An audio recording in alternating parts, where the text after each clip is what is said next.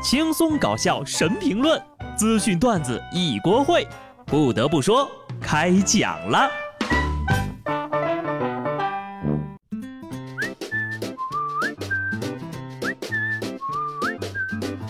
Hello，听众朋友们，大家好，这里是有趣的。不得不说，我是机智的小布。上礼拜呢又割了一期，哈，我可没闲着啊。这不，今天呢就要高考了。我前两天呢一直忙着辅导孩子学习呢，毕竟呢他还有六千三百多天就要参加高考了。你说现在竞争这么激烈，不早做准备那可不行啊。很多人说高考是人生的一次重要的经历，我倒是觉得呀，报志愿的时候更重要一点，因为这将决定未来的几年你将跟什么样的人相处。网友反映，湖南文理学院大一学生因统计信息的时候没有叫学长，被罚抄了五十遍学长的名字。第二天呢，湖南文理学院回应，已经对该大四学生进行批评教育，该学生呢也公开道歉了。不看标题，我直接看这个对话截图啊，里面是这么说的：礼貌培训不到位，称呼不够尊重，敢反抗就让你好看。学长的名字是你能直呼的吗？罚抄名字五十遍。好大的官威呀！我还以为这是哪家公司正在 PUA 员工呢，真是水浅王八多，遍地是大哥。本以为这种场面呢，只能在日韩剧的动漫里面能看到。果然呢，艺术是来源于生活的，这也就是碰着脾气好的了，换个脾气暴的呀，脑瓜子都给你削屁喽。明明是一个争先装嫩的时代，但总有人嫌自己不够老。事到如今，光承认错误怎么能行呢？道歉信不得抄个五十遍呢？自己什么位置，心里没点数吗？啊！接下来这位呀，堪称心里有数的典范了。浙江湖州长兴县公安局接到一个电话，电话那头的男子呀，居然举报自己酒驾，接警员立即通知交警前去处理。经过呼吸测试，果然达到了醉酒驾驶的标准。原来呀，这男的呢，在凌晨喝了酒。因为害怕交警在路上检查，就主动报了警，坦白自己喝了酒，希望公安机关呢能够从轻处理。可以看得出，这位兄弟呢有比较强的自我管理意识。但是啊，你叫个代驾很麻烦吗？非要举报自己受处罚？也就是喝多了才能干出这种事儿来，酒劲儿过了呀，估计呢得抽自己两巴掌。喝多了明事理，但又不完全明事理，所以说呢。酒还是得少喝，酒要少喝，凑热闹可不能少凑了呀！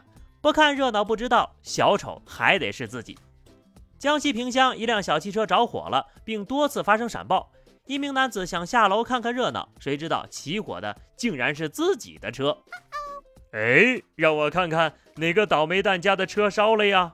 哦，原来是我家的，就挺突然的啊。消防员来的比事主早系列，哎，来了啊！看看你的车已经给你灭好了。此时此刻，我想要吟诗一首：有朝一日看屋塌，定睛一看自己家，垂死病中惊坐起，小丑竟是我自己。想看热闹，自己才是热闹。人生啊，总是如此。对呀，天上掉馅饼的事情，怎么可能轮得到自己呢？江苏常州的蒋女士交水费的时候，发现自己的账户余额突然多出了五百万。巨款呢虽然不能提现，但是可以用来缴费扣费。不过呀，可把蒋女士吓了一跳。她认为自己呢可能是遇到了诈骗，赶紧报了警。民警及时联系相关部门，经核实是系统问题，现在已经调整到位了。还有这种好事儿，我也想体验一次这种心跳加速的感觉呀，哪怕五万块钱也行呀。其实这种情况呢，我倒是也遇到过。之前有一回呢，我就查那个公交卡，发现账户上多了一百多个亿呀。后来仔细一看，发现那是我的手机号。算了，还是别做梦了。在这儿呢，还要赞一下蒋女士教科书般的安全意识。看来咱们这个反诈宣传的效果也比较好。这年头呀，大家要牢记，不是自己的钱，千万不要动啊，动了容易被带走。自己掌控不了的事情呢，也不要轻易去尝试。可是有些人就是不听。常州警方接到一男子报警，称自己陷入了裸聊陷阱。原来呀，他在网上聊天时呢，认识了一位女网友，对方邀请他下载一款软件进行深度聊天。此时他已经意识到这是骗局，但是他想看看对方是怎么骗人的，还认为呀，只要自己不脱衣服就没问题。于是他就打开了摄像头，只露出了自己的脸。可是没过多久呀，他就收到了一段有自己头像的不雅视频。原来呀，这不法分子呢用了 AI 换脸，把他的脸 P 到了一位有八块腹肌男子的不雅视频上。在对方的胁迫下，该男子累计向对方转账十一万。看得出来，他对换脸后的形象非常满意。这简直是贴心的换脸服务呀！虚荣心驱使下啊，也必须承认这就是我呀。十一万，好嘞，马上汇款。话题有点跑偏了啊，好男不裸聊啊，同志们，否则呢，你将会成为警察叔叔教育整片小区的案例。所以呢，奉劝那些蠢蠢欲动的同志们不要盲目自信，自己的身材是啥样的，心里也要有点数呀。下面呢，再给那些盲目自信的男网友见识一下，你的对象是个什么样的人。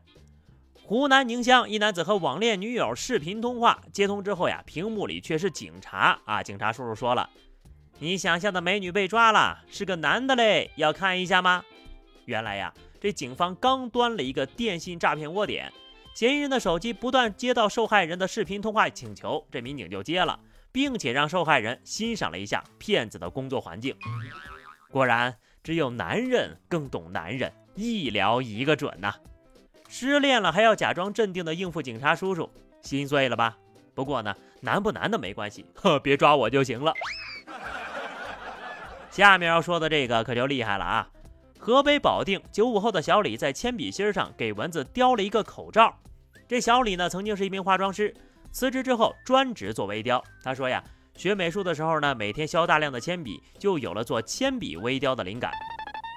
我们常说给蚊子戴口罩，给苍蝇戴手套，就比喻那种事情不可能完成。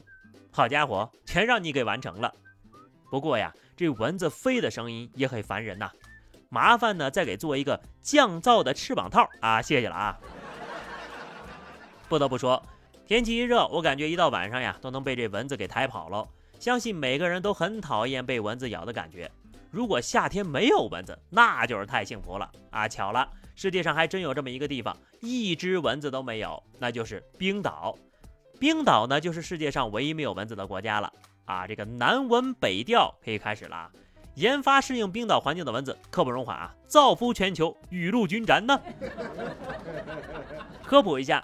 冰岛之所以没有蚊子，是跟气候有很大关系的。冰岛的夏季平均气温呢在十一度左右，冬季的平均气温在零下一度左右，全年平均温度是四点三度。黑夜漫长又冷寂，这个温度下呢，蚊子是很难繁殖的。再加上冰岛的纬度跨越并不是很大，各地区的气温基本一致，所以蚊子在这个国家是待不下去的啊。那么夏天呢，其实不仅是蚊子多，蝉也很多呀。之前咱们节目里说的那个北美十七年蝉出土了，数量多达几十亿只。美食专家建议呢，美国人克服排斥昆虫的心态，把这个蝉呢抓来炒着吃或者炸着吃。蝉富含非常丰富的蛋白质，低脂且碳水化合物含量低。全球许多国家呢都有民众把蝉当食物啊，很多人呢无法跨越心理的障碍，因此呢可以做成日式料理天妇罗面糊，或者是看不出来昆虫模样的处理方式。其实呢，根本就不用专家建议啊，你们就是小视频刷一刷，看看我们怎么吃就好了。几十亿只呀，送到我们这儿来也就人均吃个一串的量。哼，如果十七年蝉在我们中国的话，啊，那就没有下一个十七年了。好的，那么以上就是本期节目的全部内容了。下期不得不说，我们不见不散，拜拜。